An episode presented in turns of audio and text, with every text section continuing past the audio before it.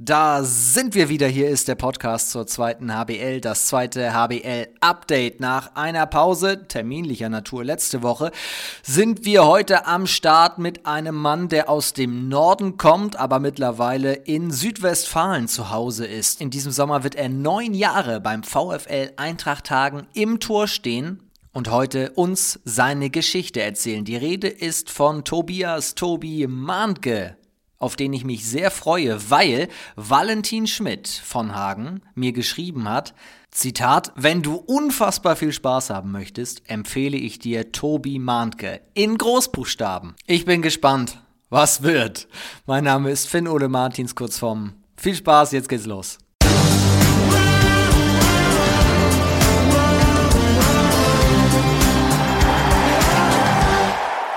Hi.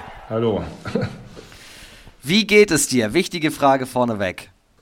Ja, mir geht es ganz gut. Wir sind erfolgreich in die Rückrunde gestartet, ähm, haben jetzt zweimal gewonnen aus den letzten vier, fünf Spielen, glaube ich. Und ja, sind da auf einem guten Weg, dass, dass wir die Tabelle wieder nach oben kraxeln. Da ist man bei dem Thema, wie man Statistiken auswertet. Ich hätte es jetzt sehr positiv dargestellt und gesagt, zwei Siege aus den letzten drei Spielen. So kann man es natürlich auch sehen, ja. unter, unter anderem gegen Dessau. Nicht schlecht, nicht schlecht. Genau, ja. Das war ein Heimspiel und die Halle war gut gefüllt. Wir haben eine gute Stimmung gehabt und da ist dann einiges möglich zu Hause. Zuerst muss ich dich gleich einmal fragen, weil ich es vorhin gelesen habe, was gibt es bei euch in der Halbzeitpause für Zaubertränke? Denn Kim Voss-Fels hat offenbar einen Zaubertrank genommen und hat dann eine 100%-Quote gegen Konstanz zuletzt gehabt und einen HPI von 100, also überragendes Spiel von ihm letztes Wochenende. Ähm, genau. Ja, ich kann das gar nicht genau sagen, weil ich in der Halbzeit immer in der Halle bleibe. Also was er da getrunken hat, da müsstest du ihn persönlich fragen. Hat gesagt, wenn es drauf ankommt, hat Alfredo immer einen kleinen Zaubertrank dabei, von dem ich dieses Mal einen Schluck nehmen durfte. Eine kleine Anspielung natürlich wahrscheinlich auf Asterix und Obelix. Aber wer ist, wer ist Alfredo? Das ist unser Betreuer, die gute Seele des Teams. Ähm, ja, vielleicht hätte ich auch mal nachfragen sollen in der Halbzeit, ob er einen Zaubertrank dabei hat, aber Ja, wie, wie siehst du es als, als, als Torwart, so ein Spiel? Weil es war natürlich höchst attraktiv, viele Tore, viel Tempo, Abstiegskampf, denkt man, läuft eigentlich komplett anders. Aber mit 36 Gegentoren, da sagen natürlich alle Torhüter, ein Spiel, das mir nicht so gefallen hat. Absolut, ja. Als Torwart ist man immer zufrieden, wenn wenig Tore fallen. Aber ja, an dem Tag hat einfach gezählt, dass wir die zwei Punkte einfahren und ob jetzt viele Tore oder wenig Tore fallen, das war jetzt im Endeffekt egal. Wir haben gewonnen und das war das Wichtigste. Nimm uns mal mit in diese Saison der, der Eintracht. Damit können wir direkt mal starten, bevor wir zu dir kommen. Denn zweites Jahr nach dem Aufstieg, das ist diese allgemein gültige Phrase, ist immer sehr, sehr schwer. Aber euch hat es vor allem verletzungsbedingt richtig stark getroffen. Ja, genau. Das ging eigentlich schon im, im letzten Jahr, im, im, Januar los. Also wir haben eigentlich eine, eine super Hinrunde gespielt. Ich glaube, haben die Hinrunde auf Platz 3 beendet, wenn ich da nicht falsch bin. Und ja, ab Januar hat uns dann einfach ein riesen Verletzungspech verfolgt und wir hatten da mit vielen Ausfällen zu kämpfen. Haben dann zur neuen Saison nochmal den Kader ein bisschen verbreitert, in der Hoffnung, dass wir dann so auch bei den ganzen Ausfällen ein bisschen mehr Qualität haben. Ähm, leider ging das nahtlos weiter jetzt in der neuen Saison. Wir sind nicht gut in die Saison gekommen. Am Anfang waren eigentlich noch zum größten Teil die meisten Spieler dabei. Im Laufe der Saison kam, den, kam es immer wieder zu vielen Ausfällen und ja, so sind wir nie richtig in Tritt gekommen und mussten halt immer wieder neue Formationen spielen. Ja, Jetzt zur Rückrunde hoffen wir, dass es besser wird. Ein paar Jungs fehlen noch, aber wir sind dabei und arbeiten täglich daran, dass wir besser werden. Forlicek fällt aus, Toromanovic fällt aus, Renninger, der ja zusammen mit dir so der Dienstälteste ist im Team bei Hagen, Mestrum Klein, zuletzt war auch, aber das war nur krankheitsbedingt, glaube ich, Maurice Paske nicht dabei.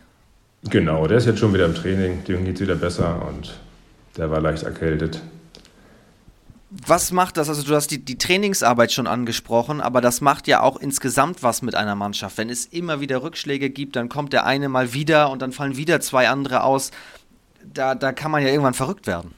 Ja, man muss weitermachen. Ne? Also man kann sich das nicht aussuchen und es gibt auch kein Heilmittel dagegen, dass sich die Leute verletzen. Also die Belastung ist hoch, vor allem wenn viele Leute ausfallen, ist für die Spieler, die spielen, die, Belastung hoch. Und ja, wir versuchen uns viel zu regenerieren, arbeiten da im Athletiktraining dran, dass wir stabiler werden. Und ja, letztendlich müssen wir mit den Leuten spielen, die da sind und daraus das Beste rauszuholen. Da spricht jetzt die ganze Erfahrung von dir, oder? Von über 25 Jahren Handball im Grunde. Ja, also oft wächst man in solchen Krisen eigentlich noch zusammen, dass man eigentlich nichts zu verlieren hat, wenn viele Leute fehlen. Aber ja, wir, jeder weiß, ähm, es gibt keine Ausreden, dass dass nicht so viele Alternativen auf der Bank sind, dass man immer noch ein bisschen mehr reinhauen muss. Und ja, so wird man am Ende noch erfolgreich sein. Wie schätzt du die Lage denn gerade ein? Ihr seid 16. in der Tabelle ohne Moto Saporoschje mit 14 zu 28 Punkten, dementsprechend drei Pluspunkte mehr als Konstanz, aber vor allem viel wichtiger, fünf Minuspunkte weniger. Also da sieht der Vorsprung schon etwas deutlicher aus. Ja, wenn man so weit unten in der Tabelle steht, geht der Blick natürlich erstmal nach unten dass man sich da wieder einen Vorsprung erkämpft. Und wir hoffen natürlich, dass wir uns Schritt für Schritt im Laufe der Rückrunde nach oben arbeiten können. Sind es nur die Verletzten oder was macht es diese Saison so schwierig? Ja, wenn man das mit der Saison davor vergleicht, haben wir es einfach überhaupt nicht geschafft, in so einen Flow zu kommen. Und ja, es gab direkt von Anfang an halt immer wieder Nackenschläge. Wir haben uns immer viel vorgenommen, konnten das dann nicht so umsetzen. Und ja, wir sind einfach nicht so in Rausch gekommen, wenn man das halt mit dem Jahr davor vergleicht. Wir arbeiten dran, aber wenn halt die Leichtigkeit nicht so da ist, dann, dann ist es halt schwierig. Wie, wie bekommt man so einen Rausch oder wie erwischt man die Welle? Ja, die muss man sich hart erarbeiten. Also wenn es am Anfang nicht so läuft, dann vielleicht auch mal die Spiele ein bisschen schmutzig gewinnen. Letztendlich macht jeder Sieg einen stärker, nicht? Dafür arbeiten wir Woche für Woche, dass die Qualität besser wird und dass man dann am Wochenende den Bock umstoßen kann. Hagen wird von außen als eine Mannschaft gesehen, jetzt auch der Kader, der ja noch da ist, mit vielen starken Spielern besetzt. Wir nennen mal nur einen Valentin Schmidt, einen Vossfels haben wir gerade schon besprochen, einen Puja Nurusi zum Beispiel. Da, also da ist ja immer noch extrem viel Qualität. Und dann wird auch vielerorts immer gesagt, naja, Hagen ist ja auf Dauer auch ein Kandidat für die oberen Plätze. Und dann schaut man nach da unten und sagt, auf Platz 16 hätte ich Hagen überhaupt nicht erwartet. Teilst du die Meinung? Also ich sage mal, die Erwartungen steigen, umso stärker natürlich der Kader wird. Und wir haben uns vor der Saison auch viel vorgenommen, konnten das natürlich bisher nicht umsetzen, wodurch natürlich der Druck noch wieder ein bisschen größer wird. Und ja, wie gesagt, wir versuchen uns da als Team rauszuarbeiten und dass wir jetzt in der Rückrunde bessere Leistung bringen und dass man zumindest vielleicht sagen kann, in der Rückrundentabelle ging der Weg dahin, wo wir hinwollen. Wo wollt ihr denn hin? Oder was habt ihr euch für diese Saison erstmal vorgenommen? Ja, ursprünglich wollten wir schon in der oberen Tabellenhälfte landen und auch so ein bisschen an die Hinrunde des Jahres davor anknüpfen. Ähm, ja, das hat leider nicht so gut geklappt, aber ja, jetzt geht es natürlich erstmal darum, unten rauszukommen und dann schauen wir weiter, was noch möglich ist. Also machen Mannschaften wie Dessau, Eisenach vielleicht sogar noch einen Schritt weiter, das, was ihr eigentlich vorhattet? Ja, das kann man so sagen. Dessau, die sind sehr gut in die Saison gestartet und dann läuft es halt einfach. Ne? Also wenn man das Jahr davor betrachtet, da waren sie, glaube ich, auch eher im unteren Drittel der Tabelle. Das Jahr davor waren sie wieder ein bisschen besser und ich glaube, das ist bei vielen Mannschaften so. Das Niveau ist sehr ausgeglichen in der Liga und ja, wenn man einfach die Welle erwischt, dann, dann ist vieles einfacher. Ähnliches Gespräch hatten wir neulich hier über HC Elbflorenz Dresden, die sich auch nicht so ganz richtig erklären, was sie da unten machen. Auch schwierige Saison und, und sind da jetzt unten mit drin. Trotzdem, wenn der Blick immer nach unten geht, gibt es Momente bei euch, ja, in denen ihr nicht zweifelt, aber in denen schon so ein bisschen Nervosität aufkommt. Wie bleibt man da ruhig? Ich meine, da bist du dann auch gefragt, als einer der, der erfahrenen Führungsspieler? Ja, also ich glaube, verunsichert ist man vorher nicht. Also man geht immer ins Spiel und will sein Bestes geben. wenn es natürlich dann im Spiel nicht so funktioniert, wenn man seine Phasen hat, dann knickt man natürlich schneller mal ein, als wenn man halt selbstbewusst ist und, und so einen Run hat. Ja, wie gesagt, es geht einfach darum, Fehler abzustellen. Daran arbeiten wir jeden Tag im Training. Und wenn die Qualität besser wird, dann wird man die Spiele auch gewinnen. Warum haltet ihr die Klasse? Ja, weil wir absolut die Qualität dazu haben und weil wir in die zweite Liga gehören. Gibt es eine Überraschung für dich bislang in diesem Saisonverlauf? Negativ wie positiv? Also eigentlich nicht großartig. Also Eisenach, die haben eigentlich schon im letzten Jahr so ihren Weg eingeschlagen, waren schlecht gestartet, haben eine super Rückrunde gespielt und das haben sie jetzt eigentlich so fortgeführt. Ja, Dessau war letztes Jahr nicht ganz so gut. Die sind dann natürlich, wie gerade beschrieben, in, in so einen Lauf gekommen, spielen, finde ich, jetzt einen super Handball, spielen eigentlich, ist mit die, die schnellste Truppe so auf der Platte, mit dem schnellsten Umschlagspiel hin und zurück und das machen sie echt super. Alle anderen Mannschaften, die jetzt eigentlich oben dabei sind, das war zu erwarten und ja, die Mannschaften, die unten stehen, war wahrscheinlich auch zu erwarten, außer jetzt vielleicht Elf Florenz und die sind schon wieder auf dem Weg nach oben sind. Wir wollen da natürlich nicht hin, aber wir arbeiten daran, dass es besser wird. Vor allem auf der Torhüterposition seid ihr ziemlich gut besetzt. Also Tobias Mahnke hören wir gerade ausführlich. Wir haben über Maurice Paske gesprochen. Mats äh, Brzezinski ist mit dabei. Wie teilt ihr euch das auf? Ja, also Anfang der Saison oder vor der Saison ist der Verein auf mich zugekommen, dass noch ein Torwart dazukommt, weil ich ja ursprünglich geplant im Laufe des Jahres in, ins Berufsleben ein bisschen einsteigen oder mit einsteigen sollte, was jetzt sich etwas verschoben hat und ich so ein bisschen mehr in die Position des Torwarttrainers mit einsteigen sollte, aber natürlich weiterhin aktiv auch als Torwart dabei sein sollte und ja, anfangs hat jeder halt um seine, um seine Spielanteile gekämpft. Dann hat sich das so ein bisschen herauskristallisiert, dass ja, Mats und Maurice da so ein bisschen in der Pole Position sind, dass ein bisschen mehr auf die Jugend gesetzt wird. Ähm, letztendlich, wenn man jetzt die ganze Hinrunde betrachtet, ist eigentlich immer einer ausgefallen, sodass es jetzt gar nicht so, so schwierig war, wen man da auswählt, dass eigentlich immer nur zwei Spieler fit waren und ja, so war das eine einfache Sache. Ähm, sonst im Training, also ich bereite das Torwarttraining vor. Wenn die Jungs oder die Mannschaft auf ein Team arbeitet, machen wir auf der anderen Seite immer ein paar Sachen und versuchen natürlich auch, dass wir besser werden. Also heißt das, provokant jetzt natürlich gefragt, du trainierst quasi auch deine Konkurrenz gleichzeitig? Genau, ich bin dafür da, dass die Torhüter besser werden. Wie machst du das? Ähm, ja, also ich sag mal, man hat so einen Erfahrungsschatz aus den letzten Jahren, aus meiner Karriere, was man so für Übungen gemacht hat mit den Torhütern. Da habe ich mir so die Sachen, die mir am besten gefallen haben, halt so rausgesucht. Ähm, man versucht sich im Internet ein bisschen weiterzubilden und versucht da einen guten Mix auf die Beine zu stellen, dass wir fit sind, dass wir in Bewegung sind und dass wir auf den Gegner gut vorbereitet sind. Das heißt, du hast ja auch von all den ganzen Torhüter-Trainern logischerweise, die du im Laufe deiner Zeit hattest, auch immer was ein bisschen, bisschen mitgenommen. Was ist deine Lieblingstorwartübung? Oh, das kann ich gar nicht so sagen. ähm, ja, also bei mir war es, glaube ich, eher wichtig, viel an der Beweglichkeit und an der Schnelligkeit zu arbeiten, da ich ja relativ groß und vielleicht nicht der, der flinkeste bin. Und also ich kann sagen, was ich auf jeden Fall gar nicht mochte, das waren halt Vorwärtsrollen und Rückwärtsrollen. Die habe ich im Torwarttraining nicht so gerne gemacht. Dementsprechend werden die auch wenig eingebaut aktuell bei uns im Torwarttraining.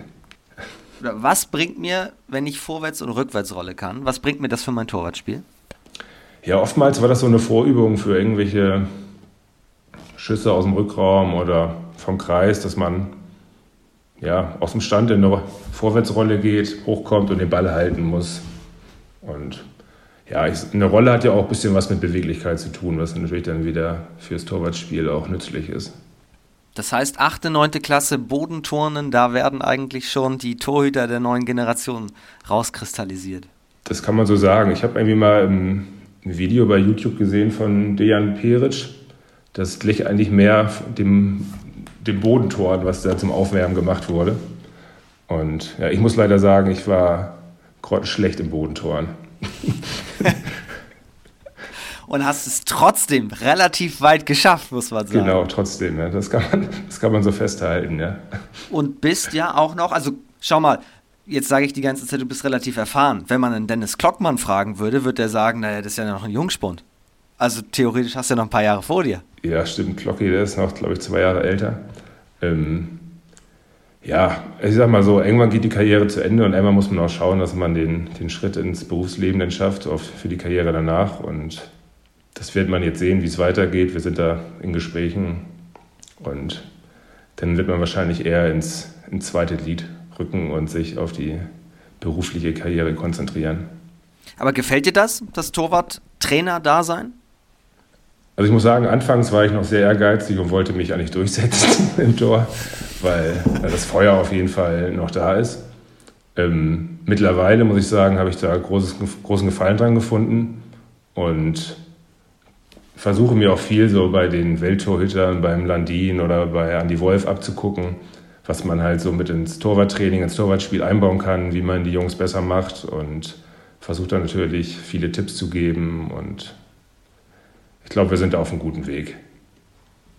Hast du dir nach Spielen früher auch Notizen gemacht? Also von Landin ist ja überliefert, dass er gerne sich immer noch alles aufschreibt und jeden Gedanken irgendwie festhalten muss. Wie hast du das gemacht?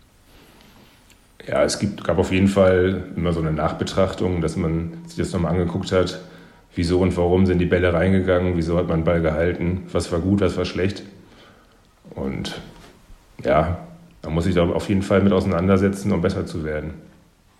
Inwiefern hat sich das Torwartspiel im Laufe deiner Zeit verändert? Also jetzt Torwarttraining 2023 im Vergleich mit, sagen wir, 2005. Also Torwarttraining und Torwartspiel ist ja, finde ich, ein bisschen was anderes. Also man muss ja schon sagen, das Spiel ist viel dynamischer geworden, viel schneller. Dadurch gibt es weniger Würfe eigentlich aus dem Rückraum, viel mehr freie Würfe. Und die Spieler selbst sind auch viel athletischer geworden. Also wenn man jetzt einen Außen sieht, da reicht mittlerweile ein kleiner Winkel, wenn der einen guten Anlauf hat und das ist eine hervorragende Torschance. Früher hat man immer gesagt, so kleiner Winkel, Winkel, da lassen wir den, den Außen werfen. Und also wenn ich mich an meine ersten Jahre erinnere, da ging es immer um ein Block-Torwart-Spiel und mittlerweile gibt es halt viel mehr auch Kontakt aus dem Rückraum, wo man viel mehr reagieren muss und ja, es ist halt alles viel schneller und nicht so vorhersehbar geworden. Verändert sich, wenn sich das Spiel verändert, nicht auch das Torwarttraining?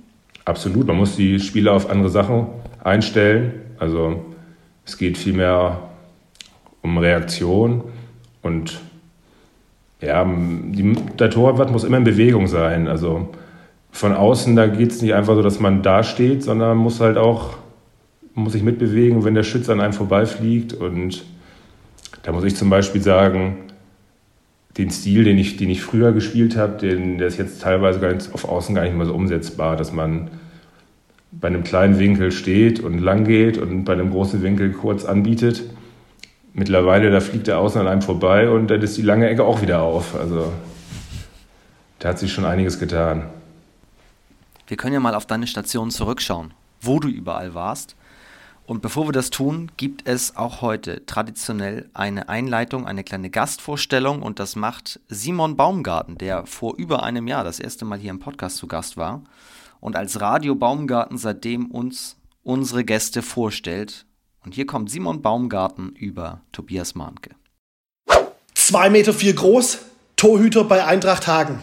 Das wäre die kurze Beschreibung unseres heutigen Gastes Tobias Mahnke. Aber da steckt noch einiges mehr dahinter. Tobi spielte bis zum Jahr 2005 beim Hamburger Oberligisten TV Fischbeck. Anschließend wurde er vom Bundesligisten HSV Hamburg unter Vertrag genommen. Zudem besaß er in dieser Zeit ein Doppelspielrecht für den damaligen Regionalligisten AMTV Hamburg.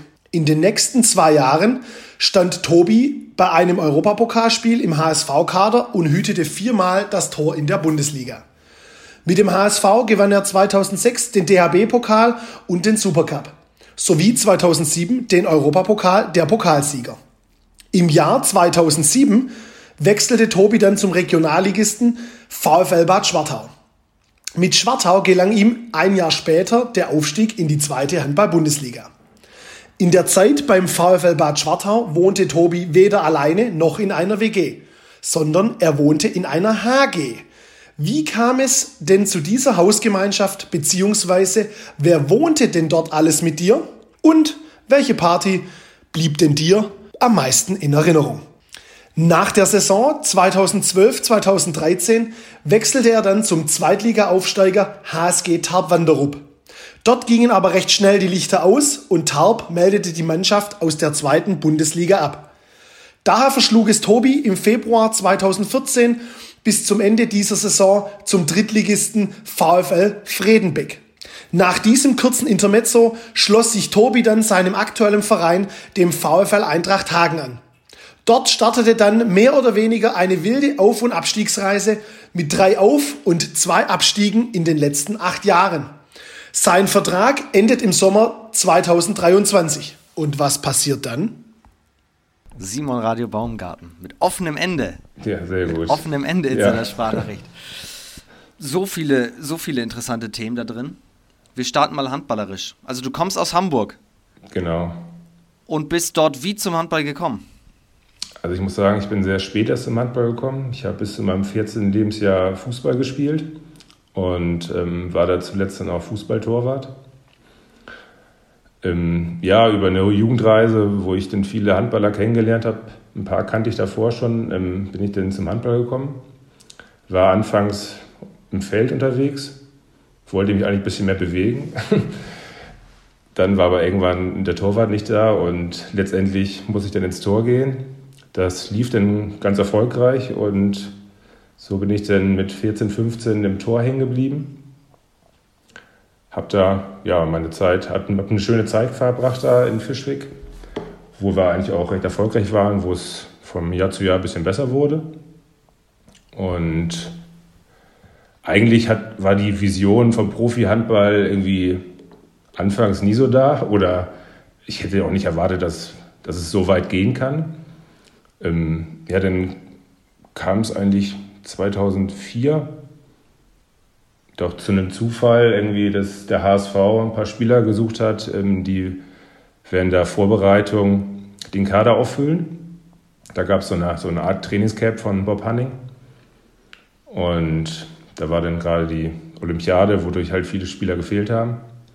Und da, da haben wir halt eine Woche lang vor der Saisonvorbereitung trainiert, so eine Art Tryout. Und ja, da wurde ich dann halt vom Bob entdeckt und durfte danach dann ein Jahr lang mittrainieren. Während meiner Zivildienstzeit war das. Also da reden wir dann von der Saison 2004, 2005. Musst du ja 19 ungefähr gewesen sein. Genau, ja. Und ja, das lief dann ganz erfolgreich. Da bin ich eigentlich jeden Tag nach dem Zivildienst nach Hamburg gefahren, also aus dem Süden von Hamburg in den Norden. Und habe eigentlich versucht, jede Einheit da mitzumachen am Abend. Bin danach wieder nach Fischbeck gefahren, habe dann um 20 Uhr nochmal mit der Oberliga trainiert und das war auf jeden Fall eine aufregende Zeit, ja. Also alles für den HSV Handball, immer schön durch den Elbtunnel. Ja, genau, da stand ich hin und wieder mal im Stau. und wie wird man dann in Fischbeck gesehen, wenn, wenn da der Torwart kommt, der gerade beim großen HSV mittrainiert hat?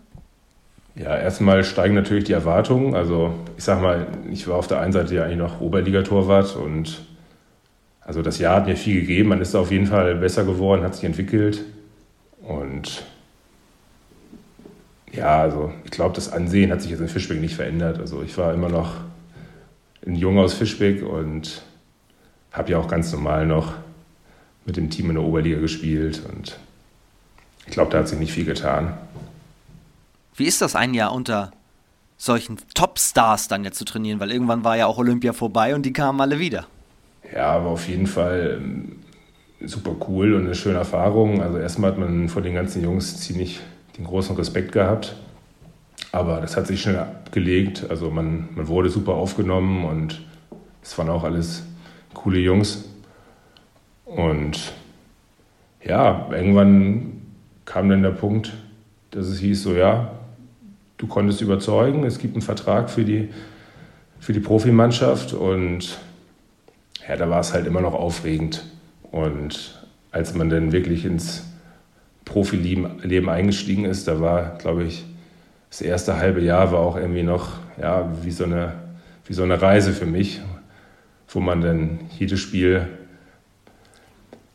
mitgefahren ist, auch wenn man nicht gespielt hat, um sich die ganzen Bundesliga-Arenen mit anzuschauen. Und ja, war eine, war eine super schöne Geschichte, ja. Aber das ist doch schon wieder so ein Beispiel, dass egal, wo man wie lange spielt, in welcher Liga auch, wenn man immer alles gibt und immer mit Spaß und Freude daran ist und seine Sache gut macht, dann kann immer irgendwo mal was passieren, auch wenn man vielleicht nicht 15 ist, sondern schon in Richtung 20 geht. Auch dann ist sowas möglich. Genau, also ich glaube, man muss seinen Traum leben und wenn man dafür alles gibt, dann ist viel möglich. Also kann man sagen, Bob Hanning hat dich nach Hamburg geholt und quasi in die Laufbahn gebracht, in der du, in, in der du immer noch schwebst. Genau, Bob, der war natürlich danach dann auch schnell weg. und Genau, dann kam irgendwann Martin Schwalb. Fitzek zwischendurch noch ganz kurz. Genau, eine kurze Zeit der Christian Fitzek, der auch in dem Jahr vorher mein Torwarttrainer war, der eigentlich viel mit mir gearbeitet hat. Und dann kam relativ viel, relativ früh Martin Schwalb und ja, das war auf jeden Fall eine aufregende, wilde Zeit beim HSV. 2004, 2005 hast du mit welchen weiteren Torhütern dort gearbeitet? 2005 habe ich mit Goran Stojanovic und Henning Wiechers zusammengearbeitet und im Jahr danach dann mit Goran und Per Sandström. Unfassbar eigentlich. Ja, auf jeden Fall. Also, ich sag mal, Goran war ja so eine lebende Legende und war immer beeindruckend. Ich glaube, der war, ich glaube, damals schon über 40, wie er das alles gemeistert hat und trotzdem auf dem Niveau seine Leistung gebracht hat. Kannst du dich, ich schaue das hier gerade nochmal nach, viermal, vier Einsätze, sagte Simon gerade, hattest du in der, in der ersten Liga. Kannst du dich an dein erstes Bundesligaspiel noch gut erinnern? Da kann ich mich sehr gut daran erinnern. Ähm, das war auch direkt was ganz Besonderes. Ähm, ja, Goran ist damals ausgefallen und wir haben im HSV Gummersbach in der Köln Arena gespielt. Ich bin dann irgendwann mal für einen 7 Meter reingekommen, den habe ich gehalten. Ich glaube, ich weiß es gar nicht, war der erste Ball von Kyun Shin Yoon oder der zweite? Na, auf jeden Fall waren es zwei 7 Meter, einmal von Kyun Shin Yoon und einmal von, von Sigurdsson, die ich dann gehalten habe. Und ja, dann hieß es, ähm, bleib mal im Tor. und ja, das waren dann 20 Minuten, die ich im Tor bleiben konnte, die auch recht gut liefen wo ich ein paar Bälle halten konnte. Leider haben wir das Spiel nicht gewonnen, aber es war auf jeden Fall ein Einstand in der Bundesliga, den ich nicht, nie vergessen werde.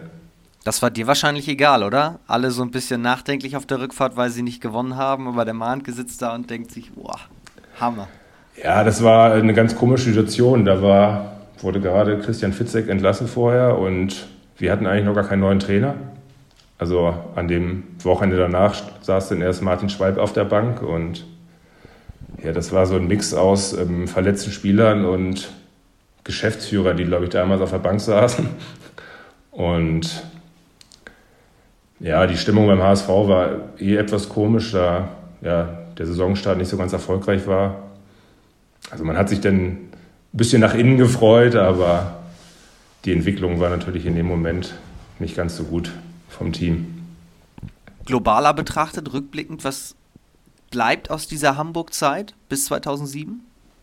Ja, ich bin da natürlich in eine Welt eingetaucht. Ähm, ja, wie soll ich sagen, es war auch ein bisschen Glamour drin. Es war, es war natürlich Weltklasse-Niveau. Es waren Pokalsiege dabei. Es waren ja, Titelfeiern. Also ich blickte auf jeden Fall immer gerne dran zurück und es war eine einmalige Erfahrung. Gibt es noch Namen aus der Zeit, die heute noch in deinem Telefonbuch zu finden sind? Ja, meinem Telefonbuch, da ändert sich nicht ganz so viel. Das wird ja immer übernommen. Aber ja, man trifft sich hin und wieder mal wieder. Also jetzt in der zweiten Liga haben wir letztens gegen, oder dieses Jahr gegen Potsdam gespielt, wo man dann Bob mal wieder trifft. Oder Matti Flor ist ja mittlerweile Trainer in Dormagen, wo man dann mal wieder auf alte Bekannte trifft. Oder ja, Toto, Trainer beim HSV dies Jahr, oder die sind ja mittlerweile in der ersten Liga wieder angekommen, aber in den letzten Jahren hat man da auf jeden Fall noch Kontakt gehabt. Wie, natürlich jetzt auch aus, aus persönlichem Interesse gefragt, wie schaust du auf den neuen HSVH? Also beobachtest du das aus der Ferne noch ein bisschen? Ja, also der HSV hat eine super Entwicklung genommen. Ich weiß noch, die Hinrunde, als sie gerade in der zweiten Liga angekommen waren, da hatten sie, glaube ich, schon anfangs eine, eine schwere Eingewöhnungszeit, aber ja, die haben sich von Monat zu Monat weiterentwickelt, haben dann eigentlich, glaube ich, souverän die Klasse gehalten und ja, wie sie dann vom Aufsteiger zum Aufsteiger in die erste Liga wurden, war, glaube ich, echt beeindruckend. Ne? 2007 und wir haben auch schon gehört von Simon, Zweitspielrecht, AMTV Hamburg. Genau. Jetzt mal vorne weggenommen, dann später der Wechsel zum VfL Bad Schwartau. Die Geschichte habe ich schon mal ähnlich gehört. Letztes Jahr, als Jan Schuld auf seine Karriere zurückgeblickt hat. Das lief ja ein wenig parallel. Genau, Jan war da mein, mein Begleiter für viele Jahre. Oder wir sind da den gleichen Weg gegangen. Und ja, beim AMTV, das war eine ganz coole Zeit. Das war, das war eigentlich so eine, eher so eine Hobbytruppe, sage ich mal. Ähm, die waren alle unheimlich talentiert, aber letztendlich hat es auch nur für zweimal die Woche Training gereicht und ja, es, es, es gab nicht viel, es gab keine großen Erwartungen und wir hatten aber immer eine coole Zeit in der dritten Liga und haben dann, glaube ich, jedes Jahr die Liga gut aufgemischt. Und ja, man konnte befreit aufspielen, konnte da seine Spielpraxis sammeln und es war vielleicht eine schöne Zeit. Das heißt, da, genau, darum ging es dann, ne? um, um möglichst viel Spielpraxis wiederum für den HSV auch zu bekommen. Ja, genau, um das Gelernte halt auf der Platte auch zu zeigen, um sich da weiterzuentwickeln, um, ich sag mal, in dem Team dann auch schon Verantwortung zu übernehmen und um sich da zu Leistungsträgern zu entwickeln. Heute übrigens Trainer von, vom AMTV Hamburg, Goran Stojanovic. Ja, das habe ich auch letztens gehört, ja. Und äh, ist ja auch immer noch mit beim HSV ein bisschen, ein bisschen mit drin. Ein bisschen ist gut, aber auf jeden Fall äh, ist der auch immer noch, immer noch vor Ort. Jetzt bist du aber dann natürlich beim HSV, bist in diese neue Welt, die ganz anders ist als die Oberliga eingetaucht und bist wahrscheinlich auch handballerisch auf Geschmack gekommen. Deswegen auch dann der Weg irgendwann nach Bad Schwartau mit Perspektive, vielleicht irgendwann Richtung zweite Liga zu gehen. Genau, also ich sag mal, wenn man einmal da so reintaucht in, in die Bundesliga, dann ist das natürlich ein Traum, den man erreichen möchte. Und wir sind dann damals ähm, mit Thomas Knorr, der Spielertrainer in Schwartau geworden ist, Jan Schuld und ich glaube noch Hanno Holzhütter zu viert aus, aus Hamburg nach, nach Schwartau gegangen und hatten dann das große Ziel, in die zweite Liga aufzusteigen, was dann auch direkt im ersten Jahr geklappt hat. Und ja, dann muss ich sagen, ähm, Schwartau war eine, war eine tolle Zeit. Ähm, man hat da so ein bisschen den, ja, den Bundesliga-Verein wieder aus, aus dem Schlaf erweckt. Also hat ja auch Sparta natürlich eine, eine, alte Tradition, war ja auch das Team, sag ich mal, aus dem der HSV dann entstanden ist. Und das ging innerhalb von drei, vier Monaten haben wir da von, ging die Zuschauerzahl von 600 Zuschauer auf über 1000 Zuschauer und da haben wir auf jeden Fall eine schöne Entwicklung genommen und ja, hatten auch sehr erfolgreiche, schöne Jahre. Also das war auch der Unterschied dann wahrscheinlich zum AMTV. Ja, man hatte andere Ziele. Ne? Also es wurde alles ein bisschen professioneller und wir haben dann eigentlich auch täglich trainiert, ähm, hatten Atmosphäre in der Halle, hatten einen gut strukturierten Verein und haben uns da ja, von Jahr zu Jahr weiterentwickelt. Also ich glaube, wir sind im ersten Jahr direkt Achter geworden, dann Sechster, Vierter, dann kam irgendwann die, die eingleisige zweite Liga. Und ja, so sind wir unseren Weg gegangen. Und von da gibt es ja auch immer noch sehr, sehr viele Kontakte, zu denen kommen wir gleich auch noch. Aber was war denn aus der Zeit des VfL, wenn wir es ganz allgemein erstmal betrachten, weil du warst ja sechs Jahre da, das ist ja unfassbar. Und auch wenn wir sagen, klar, ja. vorher DAB-Pokal, Supercup und so weiter, aber du hast auch gerade schon gesagt, du brauchtest woanders Spielpraxis. Da waren natürlich noch andere große Namen in Hamburg. Aber jetzt beim VfL hattest du natürlich eine ganz andere Rolle auf einmal. Genau, wir waren eine ganz junge Truppe. Und ja, also wir haben uns da von Jahr zu Jahr haben uns weiterentwickelt. Jeder hat von, von jedem Spiel seine Erfahrung gesammelt und wir sind da auch richtig zusammengewachsen, hatten echt eine eingeschweißte Truppe und ja, sind viele Leute dabei, mit denen man heute noch Kontakt hat. Also da haben sich auch Freundschaften entwickelt. Und ich glaube, das haben wir auch dann auf der Platte gezeigt, dass wir eine gute Band waren und das war einfach, ja, war schön. Ein paar Namen? Oh, ja, mit wem haben wir da jahrelang zusammen gespielt? Ähm, ja, Jan Schuld, Matthias Hinrichsen, Peter Kascher, Toni Podbolinski, Dennis Treto, Martin Seschke, ja. Lars-Uwe Lang war noch da am Anfang. Matthias Hinrichsen ist mittlerweile Trainer. Genau, ja.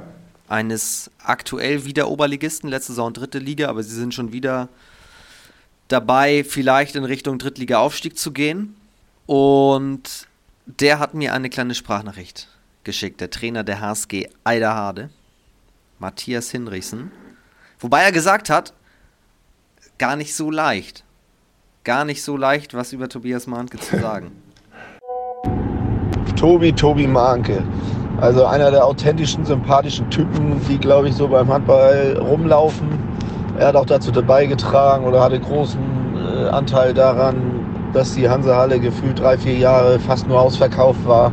Er war Publikumsliebling, er war sportlich eine Granate. Wir haben geile Sachen geschafft, wir haben Lemgo rausgeschmissen, konnten uns danach kaum fassen, als wir mit unserem blauen Bus dann von Lübeck nach Hamburg gefahren sind. Äh, auch da unzählige tolle Gespräche gehabt aber auch natürlich, das war auch unsere DNA. Äh, feiern konnten wir auch gut. Äh, das war eigentlich unser Lebensinhalt über fünf, sechs, sieben Jahre, die wir da zusammen gespielt haben. Äh, nach Lübeck zu fahren, zum Trainieren, zum Handballspielen und dann danach irgendwie doch wieder auf dem Hans-Alberts-Platz zu landen in Hamburg. Da war übrigens immer ganz praktisch im Frieder B. Da haben wir ja immer, wussten wir nicht wohin mit unseren Jacken. Also ich glaube, ein, zwei Jacken müssen da heute noch von mir liegen. Äh, Tobi Manke, die Dachlatte war der Einzige, der da irgendwie so eine Nische kurz unter dem Dach hatte. Äh, weil er so groß war, konnte er die, unsere Jacken da immer hinpacken. Leider, falls er dann mal irgendwie abhanden gekommen war, musste ich die da leider liegen lassen, weil kein anderer Mensch da rankam. Ja, ansonsten Mallorca, denke ich heute noch viel dran. Generell an diese Mannschaft damals äh, denkt man noch viel dran. War eine hammercoole Zeit. Ja, Vom, schön, dass du dich bei mir gemeldet hast. Schöne Grüße auch an Tobi und wir hören hoffentlich mal wieder. Erstmal, ciao. Liebe Grüße zurück von Matthias oder an Matthias Hinrichsen, der mir danach gesagt hat, jetzt kommt der Grund, ist gar nicht so leicht in 90 Sekunden was zu sagen, weil ihr so viel erlebt habt, reicht eigentlich für viel, viel mehr, für viel, viel mehr Folgen. Aber, Klammer auf, vieles darf man auch gar nicht im Podcast erzählen, Klammer zu. Nee, besser ist das, glaube ich, ja. Aber ich habe gesehen, du hast dich sehr gefreut über das, was er gesagt hat. Es stimmt also auch. Ja, doch, das hat er schön gesagt, ja. also meinst du, im, wie hieß der Laden, Frieda B., gibt es noch ein paar Jacken von euch? Mittlerweile glaube ich nicht mehr. Aber es ist ja schon ein paar Jahre her. Naja, aber es war eine coole Zeit. Das war immer unsere Anlaufstelle. Heinz-Albers-Klausel, Frieda B. Da haben wir ein, zwei Feste gefeiert. Wer war eigentlich dein Torwartpartner in Lübeck? Oh, da hatte ich einige. Ähm, ganz am Anfang noch einer Fahrer mit Alvin Berg, dann Markus Noel viele Jahre und zum Schluss dann Ariel Panzer. Die lebende Legende der zweiten Liga. Genau, ja. Wie hast du dich mit ihm verstanden? Was, was, was ist eigentlich das Besondere an Ariel Panzer? Manchmal hat man ihn gar nicht verstanden, sag ich mal so. Nein. Nein, es ist ein, ein, cooler Typ, der ja auf eine gewisse Art und Weise natürlich so sein ganz eigenes Leben lebt als Südamerikaner mit seinem Temperament, mit seiner Leidenschaft. Und ja, war, ein, war eine schöne Zeit, aber auch manchmal eine wilde Zeit mit ihm. War damals schon Jörg euer, Co äh, euer, euer Torwarttrainer? Genau. Der war die letzten zwei, drei Jahre in Schwartau mein Torwarttrainer, muss ich auch sagen. Jetzt im Nachhinein einer meiner besten Torwarttrainer, so, der einer so am meisten mitgegeben hat. An der Seite von Torge Greve, ne? Genau, Jörg Engelhardt. Genau, Torge war denn die letzten eineinhalb Jahre mein Trainer, genau. Ihr wart eine gute Band, hast du gesagt.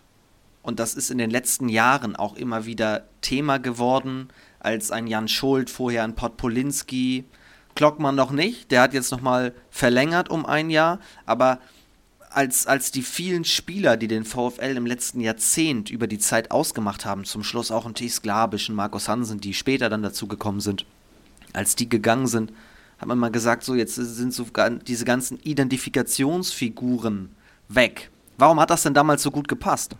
Also ich glaube, wir hatten, oder der Verein hatte damals nicht die größten finanziellen Möglichkeiten, dass man jedes Jahr ähm, fünf, sechs neue Spieler dazu holen konnte. Und es gab immer so ein, zwei Verstärkungen jeden, jeden Sommer. Und ja, wir sind da einfach zusammengewachsen. Und ich glaube, wenn man über mehrere Jahre einfach mit so coolen Jungs zusammenspielt, dann, dann wächst man zusammen und dann erhöht sich auch das Niveau, weil Handball ist ja auch einfach eine Eingespieltheit. Ne? Wenn man weiß, was sein Nebenmann macht, dann, dann wird das besser. Und wenn wir wieder beim Thema Welle erwischen sind, die habt ihr ein paar Mal damals auf jeden Fall erwischt. Stichwort Lemgo. Nimm uns da mal mit, bitte. Ja, das ist jetzt auch so eins meiner besondersten Spiele, glaube ich. Also ich weiß gar nicht, welche Runde im Pokal das war, glaube ich, noch relativ früh. Ähm, haben wir gegen Lemgo gespielt, damals noch mit ja, den ganzen Weltmeistern gespickt, mit Mimi Kraus, Holgert Landorf, Carsten Lichtlein im Tor. Und ich muss sagen, ich hatte in der Zeit gerade ein Praktikum und musste jeden morgens um 6 Uhr dann in der, im Betrieb stehen. War relativ kaputt. Hab, glaube ich, auf dem Hinweg zum Spiel auch noch ein kleines Nickerchen in unserem blauen Bus gemacht ähm, ja, das Spiel ging gut los, wir sind gut ins Spiel gekommen. War die ganze Zeit eigentlich auf Augenhöhe. Und ja, in der letzten Sekunde wirft Peter Kascher den Ball rein und wir gewinnen mit einem Tor. Und die ganze Hansa-Halle steht Kopf. Und ja, man konnte das eigentlich die ganze Zeit gar nicht so richtig wahrhaben. Es war eigentlich wie, wie so ein Traum, dass es wirklich passiert ist. Weil ja, es waren eigentlich nur Nationalspieler auf der anderen Seite und wir haben das Spiel gewonnen. Wem hast du ein paar Freie weggenommen? Was ist so dir im Kopf geblieben? Ja, doch, am Anfang glaube ich Holgert Landorf ein paar. Mimi Kraus hat auch ein paar Fahrkarten geschossen. ja, das vergisst man nicht. es war in Lübeck. Was war, was war der blaue Bus? Ähm, ja, wir sind damals immer mit fünf, sechs Leuten aus Hamburg gekommen und haben uns anfangs eigentlich immer in unsere PKWs reingequetscht. Am Anfang waren wir zu fünft und konnten danach eigentlich immer kaum trainieren, weil wir sind gar nicht mehr aus dem Auto rausgekommen. und ja, irgendwann hatte mein Sponsor so einen VW-Bus gekauft. Der war blau, das war dann der blaue Bus. Und da hatten wir ein bisschen mehr Platz. Und mit dem sind wir dann jeden Tag von Hamburg nach Lübeck gefahren. Also es war quasi nicht der Mannschaftsbus zu Auswärtsspielen, sondern der zu den Heimspielen. Genau, also wenn wir dann mal auswärts gespielt haben und über den Rückweg über Hamburg gefahren sind, dann sind auch hin und wieder mal ein paar Mitspieler ausgestiegen, die sich dann im Kofferraum verstecken mussten, damit wir in die Stadt reinfahren konnten. Aber Wer hat denn da reingepasst bei den ganzen Maschinen? Äh, das war dann, der Bus hatte eine sehr große Ladefläche hinten, ja. Da war genug Platz. Hast du, hast du Tipps, nur am Rande, hast du Tipps für gute, lange Auswärtsfahrten? Was wurde da im Bus, im Mannschaftsbus des VfL gespielt? Och, hin und wieder haben wir mal gepokert, aber meistens kann man eigentlich sagen, dass wir gemütlich zusammensaßen und uns über alte Geschichten unterhalten haben, was, so, was uns alles widerfahren ist in den Jahren es war eigentlich immer sehr gesellig und sehr lustig, ja. Und so kommen dann eben solche Siege wie gegen den TBV auch mal zustande. Was waren noch, sagen wir mal, zwei Highlights aus der VfL-Zeit? Auch wenn es wahrscheinlich viel zu kurz gegriffen ist. Ähm, ja, wir haben ein, zwei Jahre später, haben wir dann nochmal Wetzlar aus dem Pokal gehauen.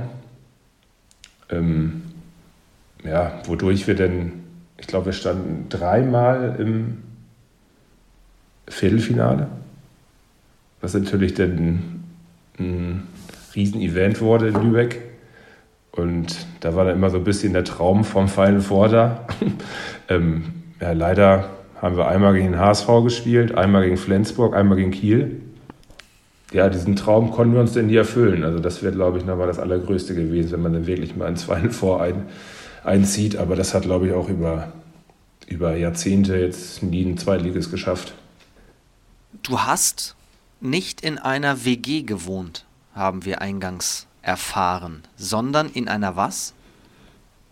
In einer HG. Also ja, es ist so entstanden, wir waren auf dem Weg zum Auswärtsspiel und ich hatte dann irgendwann keine Lust mehr, täglich von Hamburg nach Lübeck zu fahren und hatte mich dazu entschieden, nach, nach Lübeck-Schwartau zu ziehen.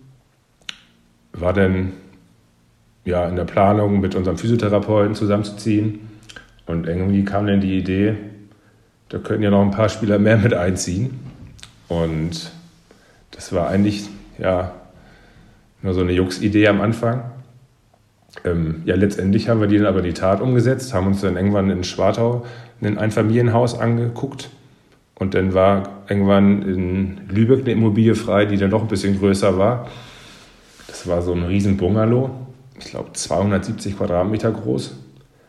Und da sind wir letztendlich dann mit fünf, sechs Leuten eingezogen. Ja. Wer war da alles dabei? Ähm, anfangs war Kevin Jahn dabei, Martin Zeschke, Flo Lisch, unser Physiotherapeut, denn noch der ehemalige Mitbewohner von Martin Zeschke, der Danny Wicker, der erste, zweite Liga Football gespielt hat bei den Kugas in Lübeck. Und ja, dann hatten wir immer so ein Zimmer noch frei, wo, wo wir halt wechselnde Mitbewohner hatten. Das heißt, HG steht für Handballgemeinschaft. nee, es war unsere Hausgemeinschaft. Weil meine erste genau. Vermutung war, was hat das denn eigentlich mit dem Hallensprecher zu tun? Der heißt doch auch HG. Da gibt es keine Verbindung. Und darf man, darf man Geschichten aus der Zeit, darf man Geschichten aus der Zeit erzählen? Ja. In einem Podcast? Es gab wahrscheinlich ein, zwei Sachen, die nicht so jugendfrei waren, aber also es, wir saßen oft mit, mit der Mannschaft nach Spielen zusammen und es war so ein allgemeiner Anlaufpunkt also ich kann mich da auch an Zeiten erinnern, Champions League, Dortmund gegen Bayern, als die da im Finale standen, da, da haben wir das halbes Jahr vorher schon mitgefiebert, wie, wie die, die beiden Mannschaften, glaube ich, Barcelona und Real rausgehauen haben. Und ja, es war, es war halt auch ein Anlaufpunkt für alle und also man saß abends nie alleine vor dem Fernseher und es war immer viel los und ja, war ein, war ein schöner Ort der Zusammenkunft für alle. Da möchte man ja fast Nachbar gewesen sein. Dann laufen da die ganzen Handballer immer rein und raus. Die, die Nachbarn waren eher etwas älter, aber mit denen hatten wir weniger Probleme. Die waren eigentlich ganz locker drauf. Der liebe Flo, euer Physio von damals. Genau. Der hat mir Grüße für dich gesendet. Und die kommen jetzt. Moin Tobi, hier spricht der andere wahre 84er. Ja, ich wurde gefragt, ob ich ein bisschen was zu dem Podcast beitragen kann. Ich kann eine ganze Menge beitragen an Geschichten. Das reicht nicht nur für eine Podcast-Folge, das weißt du ja. Ähm, aber mir sind natürlich ein paar Sachen besonders in Erinnerung geblieben. Wir sind ja dann in der Schwartauer Zeit, als wir uns kennengelernt haben und kurz mal unser Geburtsdatum abgecheckt haben. Ah ja, beide sind 84 geboren, da war die Sache eigentlich schon geritzt. Wir müssen zusammenziehen. Aber aus der Idee, dass zwei zusammenziehen, sind dann relativ schnell sechs geworden. Und so haben wir dann ja auch die HG Rangers gegründet und sind zusammen in ein Haus gezogen in Lübeck. Das waren richtig geile zwei Jahre. Ähm, allen voran natürlich unsere Partys äh, im Project X-Style hatten wir, glaube ich, über 200 Leute bei unserer Einweihungsparty. Du warst Silvester, ich war ein Flaschegeist. Und ja, darüber hinaus natürlich legendär in der Handballzeit die Abschlussfahrten, äh, die ich ja auch zweimal mitgemacht habe mit dem VfL, damals noch Bad Schwartau. Ähm, und ich kann mich nur an auch eine geile Geschichte erinnern äh, erstmal, wie voll unsere Mannschaftskasse war und dann haben wir ja unter anderem auch einen Kiosk aufgekauft. Und vielleicht knüpfst du da mal nahtlos an, was direkt vor dem Kiosk passiert ist. Und die beiden 84er schon dachten, nein, unser Urlaub, der schöne Malle-Trip, er ist vielleicht gleich schon vorbei. Also alles Liebe, viel Spaß, schöne Grüße auch an Vom und bis demnächst. Ciao, ciao. Liebe Grüße zurück, liebe Grüße zurück. Ihr habt einen Kiosk gekauft? Ähm, nein, wir haben den Kiosk halb leer gekauft. Also das war ganz witzig. Bei, zwischen Flo und mir war immer so dieses 84er-Ding. Und auf dem Eisplakat war Andres Iniesta drauf, der auch 84er war. Dann haben wir einfach das Eisschild von Kiosk auch noch abgekauft. Und ja, da gab es so ein paar, so eine Badeinsel noch. Und also deswegen sagen wir, wir haben den ganzen Kiosk gekauft. Und was war davor? Ja, das, ähm, das war ein bisschen unglücklich. Ähm, ich hatte in meinem Rucksack den Safe-Schlüssel, wo wir unsere ganze Mannschaftskasse drin hatten. Wollte dann aber irgendwie mein iPod rausholen, um Musik zu machen mit dem Ghetto Blaster. Dabei ist der Safe-Schlüssel rausgerutscht und in den Gully, der vor uns war, gefallen. Ähm, ja, wir haben dann noch am Kiosk so einen Rückenkratzer gekauft und versucht, ihn da wieder rauszuholen. Das hat leider nicht funktioniert und ja, wir haben eigentlich unseren Urlaub schon so schwinden sehen, unsere Abschlussfahrt, dass wir kein Geld mehr haben.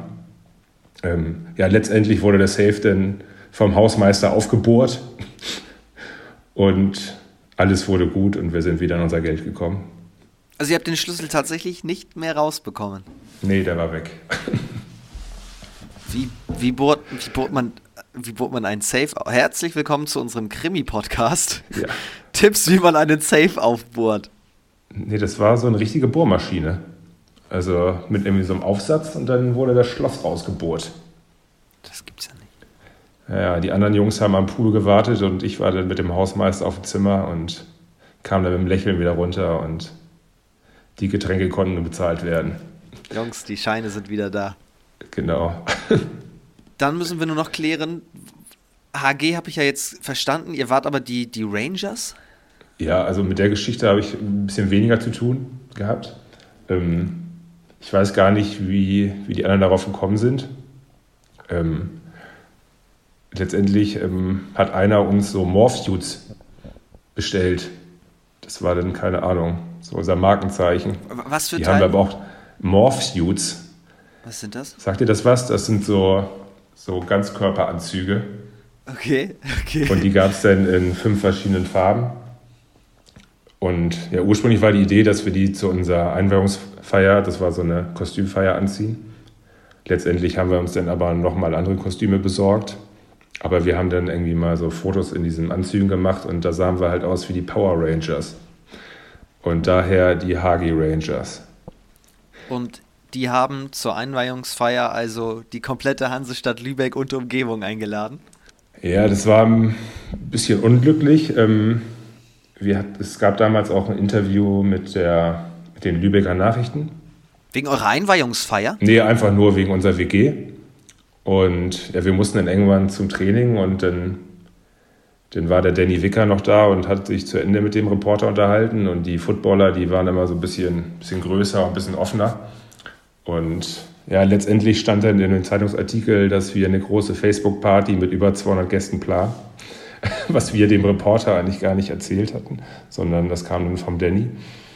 Und ja, wir hatten dann drei Tage später unseren Vermieter im Haus stehen mit der Zeitung in der Hand, der das natürlich nicht so witzig fand. Und ja, wir haben den erstmal wieder ein bisschen runtergeholt und haben dann gesagt, so nein, das ist alles kontrolliert, wir haben nur ein paar Freunde eingeladen und wir haben dann auch die Mutter vom Danny zur, zur Türsteherin gemacht. Die hat auf alles aufgepasst mit ihrer Schwester. ähm, Stark. Ja, wie viele Leute letztendlich da waren, weiß ich gar nicht mehr, aber 150 bis 200 waren das bestimmt, ja. War auf jeden Fall eine schöne Feier. Wenn man sich das alles so anhört, was du so erzählst, jetzt nicht nur den Spaß, sondern auch die, die coole Zeit handballerisch gesehen, muss man sich ja fast fragen, warum ist das Ganze 2013 zu Ende gegangen? Ähm, ja, der Verein hatte damals leichte finanzielle Probleme und wir mussten auch schon im Laufe der Saison auf ein bisschen Gehalt verzichten. Und ja, zum Ende hin wurden dann halt, sag ich mal, bei 50 Prozent der Spieler die Verträge nicht verlängert, damit man ja das finanzielle Loch über die nächsten Jahre wieder aufarbeiten kann. Und ja, so ging die Zeit zu Ende. Und du bist noch weiter in den Norden gegangen, Richtung Flensburg. Genau, ähm, richtig. Da gab es dann die Anfrage aus Tab, die hatten gerade den Aufstieg gesichert. Dort bin ich dann mit Matze Hinrichsen zusammen hingewechselt. Ja, die Zeit lief dann nicht so ganz so erfolgreich. Ähm, letztendlich muss man auch sagen, war natürlich von der Professionalität einen Schritt zurück. Ähm, ja, es wurde halt nur noch abends trainiert, vormittags war dann eher so individuell. Aber die meisten haben eigentlich nur abends trainiert und ja, ich glaube, wir haben ein oder zwei Spiele auch nur gewonnen, bis wir dann insolvent gegangen sind. Ja. Es war eigentlich der erste Tiefpunkt, sage ich mal, in meiner Handballkarriere so, ja. Hast du während deiner handballerischen Zeit damals, weil du eben auch schon ein Praktikum erwähntest, eine Ausbildung gemacht oder irgendwas studiert oder, oder nebenberuflich was gemacht? Ja, studiert. Ja. Da habe ich in einige Sachen mal reingeschnuppert. Das ist natürlich, mal, am Anfang mit der Zeit beim HSV oder dann auch in Schwartau, wo wir in den letzten Jahren viel auch vormittags trainiert haben, war das teilweise dann nicht so gut möglich, aber ich bin dann irgendwann beim Fernstudium gelandet und das konnte ich dann besser voranbringen. Weil das ist ja tatsächlich auch ein, eine Herausforderung, wenn man dann tatsächlich, du sagst es vormittags trainiert, einen vollen Zeitplan hat und das dann auch gar nicht so schlecht läuft, äh, dass man dann vom Kopf her auch relativ schnell denkt, ja, warum überhaupt? Also läuft doch. Ja, es ist auf jeden Fall nicht so einfach. Und ich sag mal, umso älter man wird, und dann merkt man ja doch, dass die Zukunft auch wichtig ist. Und am Anfang hat man da aber sicherlich ordentlich Zeit auch liegen gelassen, weil es einem vielleicht nicht ganz so wichtig war. Und dann kommen eben solche Tiefpunkte wie damals in Tab. Was macht das mit einem? Was hat das mit dir gemacht? Ja, also erstmal war es ganz überraschend, weil wir hatten bis zu dem Zeitpunkt jedes Gehalt bekommen. Und ja, dann gab es wohl vereinsintern irgendwie einen Knatsch mit dem Hauptgeldgeber. Und der hat dann eigentlich von heute auf morgen die Zahlung eingestellt und so dass wir dann eigentlich eine Woche erst vorher erfahren haben, wie es um den Verein steht und eine Woche später war dann alles vorbei. Da stand dann der Insolvenzverwalter in der Halle. Also ja, war eine ganz plötzliche Sache und man hat sich natürlich im Nachhinein auch mehr Gedanken um die Zukunft und um die Absicherung gemacht. Und ja, kurze Zeit später, als ich dann nach Hagen gewechselt bin, habe ich auch dann erstmal für zwei Jahre bei einem Sponsor gearbeitet, um so sich so das ein zweites Standbein zu erarbeiten. Und ja, man macht sich natürlich schon viele Gedanken, ob das alles so richtig ist, wenn das auf einmal so plötzlich vorbei sein kann. Und ja war auf jeden Fall nicht ganz so cool. Ich glaube, ich glaube, ich, ich, ich denke drüber nach gerade, aber ich glaube, man kann sich, wenn man es nicht erlebt, dann nicht reinversetzen. Für alle, die es leider schon mal erlebt haben, die wissen genau, wovon du sprichst. Ähm, aber wenn von heute auf morgen ohne Vorwarnung das einfach ausbleibt, hast du ja im Grunde auch nicht Zeit gehabt, um den Markt ein bisschen zu sondieren, um zu schauen, wo ist jetzt eigentlich eine Torwartposition frei, wo kann ich hingehen. Genau, das war, ähm, ja, war Ende Januar. Man hatte eigentlich noch zwei Wochen Zeit, um zu wechseln. Und ja, kein Verein hat damals jetzt akut gesucht. Und eigentlich ging es dann nur darum, sich irgendwie für ein halbes Jahr fit zu halten und dann weiterzusehen, wie das halt in der nächsten Saison weiterläuft. Ähm, ja, ich komme ja ursprünglich dann aus, ja, aus dem Süden von Hamburg, wo der Weg nach Fredenbeck nicht weit, weit ist. Und Fredenbeck steckte damals im Abstiegskampf und die wollten unbedingt die Klasse halten. Und ja, so ist der Kontakt dann entstanden. In der dritten Liga oder Regionalliga damals? Oder genau, dritte Liga war Friedenbeck damals noch. Und ja, war sportlich natürlich dann nochmal wieder noch einen Schritt zurück, wo man dann ja, noch ein Jahr vorher, keine Ahnung, mit Schwartau erfolgreich in der zweiten Liga gespielt hat und auf einmal dann im Abschießkampf in der dritten Liga steckte. Ähm,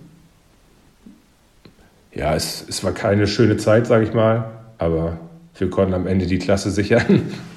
Und ja, das ist halt auch, es ist so ein Kapitel der Laufbahn, wo man jetzt vielleicht nicht allzu gerne dran zurückdenkt, aber es gehört einfach dazu. Obwohl es dann sportlich erfolgreich war und du wieder in der Heimat warst? Nee, es war, wir haben ähm, in der Relegation die Klasse gesichert, aber es war halt, ja, es war sportlich keine schöne Zeit. Okay. Und dann kam die Station, bei der du noch länger als Schwartau warst und bist, denn in Hagen, ich habe auch ein Zitat von dir gelesen, hast du gesagt, sind wir mittlerweile heimisch geworden, fühle ich mich total wohl. Seitdem bist du ja da, also du gehst schon auf die 10-Jahres-Marke zu. Genau. Ja, also der damalige Trainer, der Lars Hepp, hat mich immer mal angerufen, ähm, der übrigens auch der Schwager von Tobi Jansen ist, so ist der Kontakt zustande gekommen.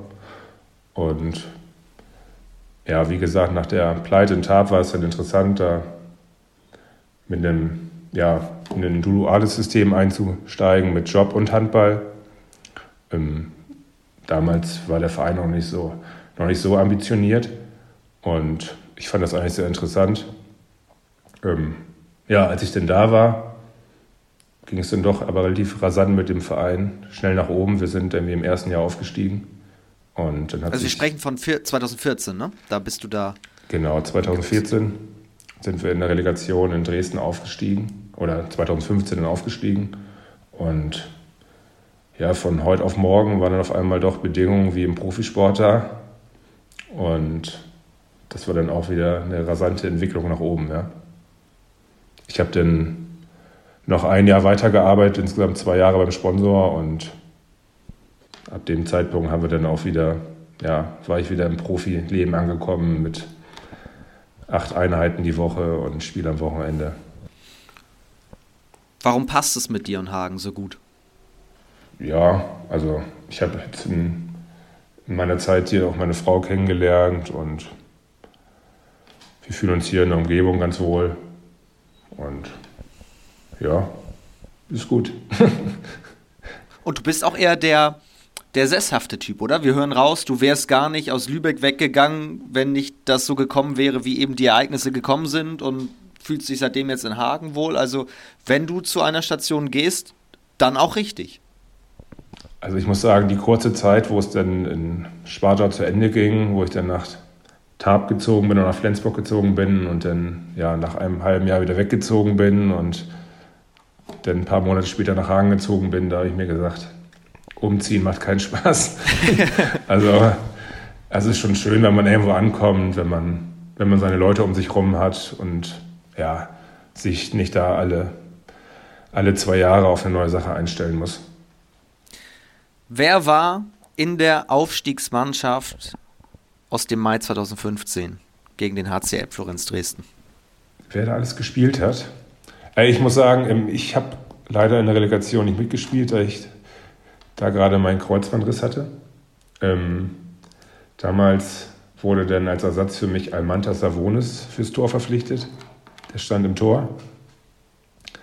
Ähm, ja, sonst auf links außen Jens Reinhardt, im Rückraum Sebi Schneider, Simon Schupinski, Matthias Aschenbruch, denn am Kreis war Juli Renninger schon dabei. Ja, wer war noch dabei? Thomas Ring war, glaube ich, schon dabei, ja. Also, ja. Und gegen Dresden habt ihr gewonnen, aber dürfen nicht vergessen, dass äh, die Handballfreunde aus Springen noch mit dabei war, waren. Die sind auch mit hoch, glaube ich. Genau. Ja, das war ähm, eine ganz verrückte Konstellation. Also es haben ja da an einem Tag drei Spiele stattgefunden. Das erste Spiel war Springe gegen Elbflorenz, was Springe gewonnen hatte, mit Ariel Panzer am Tor. Und wir haben dann quasi zwei Stunden später gegen Elbflorenz gespielt, die quasi schon 60 Minuten in den Knochen hatten. Haben dann mit einem Tor gewonnen. Ja, doch, war ein Tor. Und damit standen quasi die Aufsteiger fest mit Springe und uns. Und danach gab es eine Stunde Pause und dann haben wir nochmal gegen Springe gespielt und eigentlich war auf der Tribüne schon die ganze Zeit Party. Die Springer, die hatten so einen Spielmannzug dabei, der die ganze Zeit Musik gespielt hat und ich glaube, das Spiel ist letztendlich 40-39 ausgegangen und irgendwie war es nur noch so ein gemeinsames Happening. Und, und sportlich, die Bedeutung tendierte gen Null. Genau, weil, ja, weil El Florenz schon als Dritter feststand und es gab zwei Aufstiegsplätze. Also war, war eine komische Sache. Sowas habe ich sportlich auch selten erlebt. Aber es war in Dresden. Es war in Dresden, ja. Die saßen dann schlecht gelaunt auf der Tribüne, ja. Und wie feiern dann zwei Mannschaften den Aufstieg zusammen? Ja, das ging irgendwie hin und her. Also man kannte ja auch ein paar Jungs, von denen zum Beispiel Ariel aus, den, aus der langen Zeit in Spartau mal draußen bei denen in der Kabine, bei uns in der Kabine. Und ja, nach dem Spiel sind wir dann, glaube ich, noch kurz in Dresden geblieben, bis wir nach Hause gefahren sind. Die Springer sind dann relativ zügig nach Hause gefahren und ne, war eine schöne Rückfahrt, ja. Und was dann passierte, war ja aber erst einmal ein Auf und Ab. Was heißt erst einmal bis heute ja eigentlich, oder? Also ein Jahr zweite Liga, ein Jahr dritte Liga, zweimal zweite Liga, dann wieder dritte Liga, Corona, Aufstiegsrunde, jetzt zwei Jahre wieder zweite Liga. Eine Achterbahnfahrt. Ja, wir sind wir sind dreimal aufgestiegen und leider auch wieder zweimal abgestiegen. Ähm, wieso das jetzt alles so gekommen ist, keine Ahnung. Also wenn man dagegen Mittel hätte, dann hätte man das Problem gelöst. Ähm, ja, weiß ich nicht, wir hatten eigentlich immer viel personale Wechsel im, im Kader und haben uns dann mal gefunden, haben, haben eine gute Serie gespielt und ein Jahr später lief es dann irgendwie wieder nicht mehr so gut und dann hat sich wieder was geändert und ja, es war ein Auf und Ab. Aber um es positiv zu formulieren, du bist ein absoluter Experte in Sachen Aufstieg geworden. Ja, das kann man so sagen, ja. Wie, wie steigt man auf? Ähm, ja, eigentlich muss ich sagen, ähm, wir sind mit Hagen nie aufgrund einer, aufgrund des ersten Tabellenplatzes aufgestiegen, in dem Sinne, weil wir zweimal in der Relegation waren und ja, einmal gab es in diese, diese Aufstiegsrunde in der Corona-Zeit, wo das ja eigentlich auch sehr kompakt gespielt wurde mit. Aber wo man sich auch keine Ausrutscher erlauben durfte, das, das war eigentlich noch schwieriger als sonst. Genau, das, das war eine komische Zeit. Also man hat vor ein halbes Jahr nicht gespielt und hatte dann nur ein paar wenige Spiele die man nicht verlieren durfte, wo sich keiner mit Corona infizieren durfte, weil damals musste ja noch das ganze Team dann für zwei Wochen in Quarantäne. Also es wäre somit alles vorbei gewesen. Und ja, man musste sich da schon sehr zurücknehmen, hatte nur Kontakte innerhalb der Mannschaft, damit sich keiner von außerhalb jetzt irgendwie ansteckt. Und ja, wir konnten das dann doch mit großer Erleichterung positiv beenden. Und sind so dann wieder in die zweite Liga gekommen. Jetzt haben wir so viel über die Schwartau-Zeit gesprochen und über viele einzelne Personen auch, mit denen du teilweise immer noch Kontakt hast. Wer sind denn in all den Jahren in Hagen, vielleicht auch gar nicht aus der aktuellen Mannschaft, äh, die Personen, die dir handballerisch nicht nur ans Herz gewachsen sind, sondern die dann auch Freunde geworden sind? Ja, also ich spiele jetzt halt, seitdem ich da bin, eigentlich mit Juli Renninger zusammen. Eigentlich die längste, also ja doch, mein längster Begleiter hier in Hagen. Ähm, dann muss ich sagen, habe ich eine ganze Zeit in, in Dortmund gelebt und bin immer von Dortmund nach Hagen gefahren, wo ich dann ein, zwei Kollegen hatte, mit denen ich zusammengefahren bin, die, die halt auch in Dortmund gelebt haben. Das war einmal der Janis Vautek, der kam immer aus Münster, dann der Walle Schmidt eine Zeit lang und zuletzt dann der Lukas Kister. Und ja, wenn man da viele Jahre immer zusammen im Auto sitzt, da lernt man sich schon besser kennen, führt viele Gespräche und da wächst man schon zusammen. Der Valentin Schmidt hat mir auch geschrieben, wenn du mal richtig lachen willst, wenn du mal einen richtig coolen Podcast haben willst, musst du Tobias Mahnke einladen. Äh, das wird, das wird der Hammer. Ich kann mir vorstellen, wenn ihr zusammen seid, das ist tatsächlich sehr, sehr unterhaltsam, oder? Dann ist immer sehr lustig, ja. Müsste man da nicht auch mal das Mikro mitlaufen lassen? Äh, besser nicht. der, das ist schon so einer, ich meine, er ist ja auch mit Kapitän, der auch für die Stimmung in der Mannschaft sorgt. Absolut, ja. Der, der reißt die Jungs mit. Ist hier aktuell auch wieder alleine, gerade in Deutschland, da seine Frau im Ausland aktiv ist und ja, weil er hat jeden Abend Zeit und hält die Truppe zusammen. Was passiert dann so? Was, was wird in Hagen in, in Mannschaftsabenden äh, absolviert, sage ich mal? Oh, seit kurzem ähm, steht Dart groß im Trend wieder. Also bei zwei Spielern hängen jetzt die Dartscheiben in der Wohnung und die spielen dann ganz gerne mal Dart zusammen. Und ja, wir haben jetzt ähm, vor ein, zwei Monaten wieder das Pokern mal aufleben lassen, was eigentlich auch eine ganze Zeit nicht gemacht wurde. Und ja, sonst sitzt man einfach auch nur zusammen und geht was essen oder guckt eine Runde Handball. Ach ja, und wir gehen ganz gern mal zum BVB ins Stadion. Das ist auch immer gern gesehen. Kristallisiert sich schon raus, wer in ein paar Jahren mal im Ellipelli antreten könnte? Ja, Maurice Paske und Walle, die sind da ganz gut unterwegs, ja. Unabhängig davon und von der Mannschaft, wie fühlt man, wie fühlt man sich als Norddeutscher in Südwestfalen? Ähm, ja, ich musste mich am, am Anfang erstmal daran gewöhnen, muss ich sagen. Ähm, hin und wieder sind die Leute hier schon ein bisschen cholerischer. Also ich sag mal, die Norddeutschen sind ja ein bisschen, ein bisschen ruhiger. Und das war am Anfang dann schon ein bisschen überraschend, dass man hier ein bisschen schneller aus der Haut fährt. und ja, mittlerweile habe ich mich da aber gut dran gewöhnt. Also ich sage immer, im Norden, da denkt man erst nach und redet dann und, und hier wird erst geredet und danach nachgedacht. Trifft doch aber auch auf dein Torwartspiel gut zu und so schließt sich der Kreis wieder zu Beginn, oder? Also du strahlst ja auch eine gewisse Ruhe logischerweise aus als Torhüter, eine gewisse Souveränität auch. Also das wären auch die Worte, die mir zu deinem Torwartspiel einfach einfallen.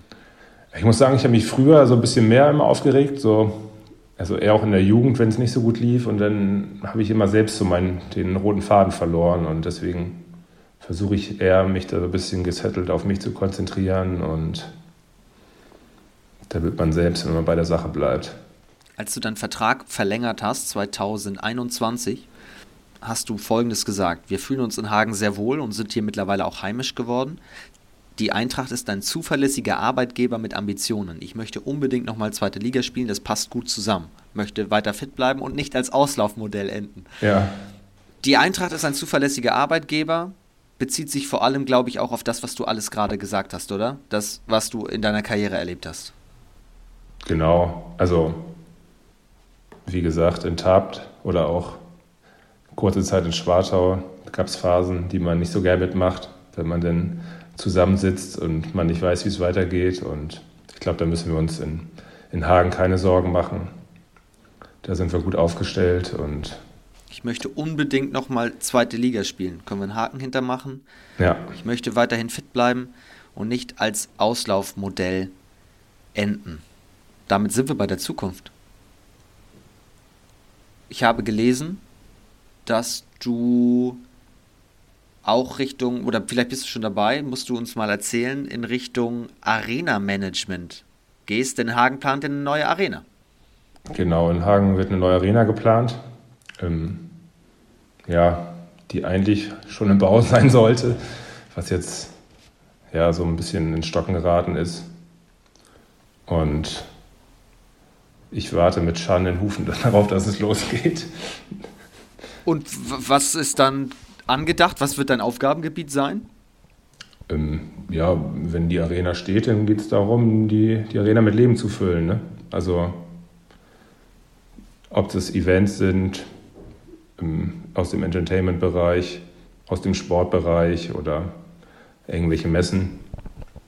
Da gibt es ja viele Möglichkeiten. Heißt übersetzt, dein neuer Arbeitsplatz muss noch gebaut werden.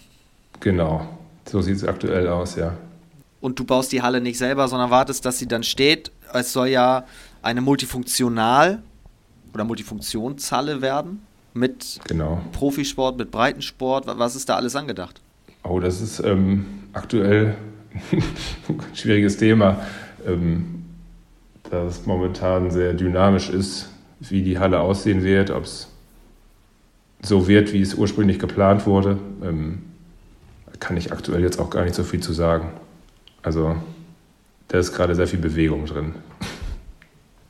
Hagen braucht aber diese Halle, oder ich sage mal anders gesagt, will Hagen irgendwann die Vision, wenn wir es jetzt nur auf den Handball beziehen, unabhängig von den anderen Sportarten, weil für die ganze Region, das gilt ja nicht nur für Hagen, sondern für viele Städte in Deutschland, ist so eine, eine Halle auch ein, ein Ort, der über die Stadtgrenzen hinausstrahlen kann und, und die Sportentwicklung natürlich voranpusht.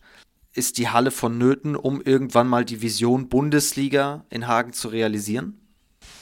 Auf jeden Fall. Also aktuell ist ja so, dass die Krollmann Arena für den Basketball umgebaut wurde vor einigen Jahren und das Basketballfeld ist ja kleiner als das Handballfeld. Also man kann aktuell von manchen Tribünenplätzen nicht das komplette Spielfeld sehen beim Handball.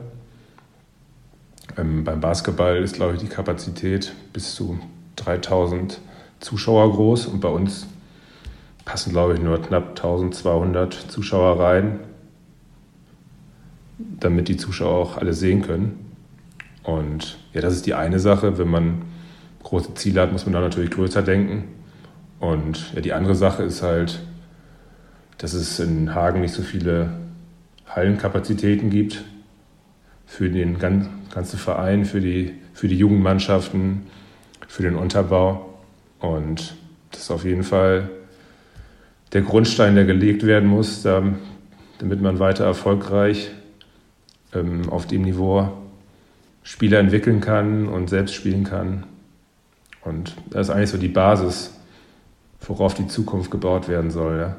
Genau, darf man nicht vergessen. Also wenn wir vom VfL Eintracht Hagen sprechen, dann sprechen wir von zahlreichen Jugendmannschaften.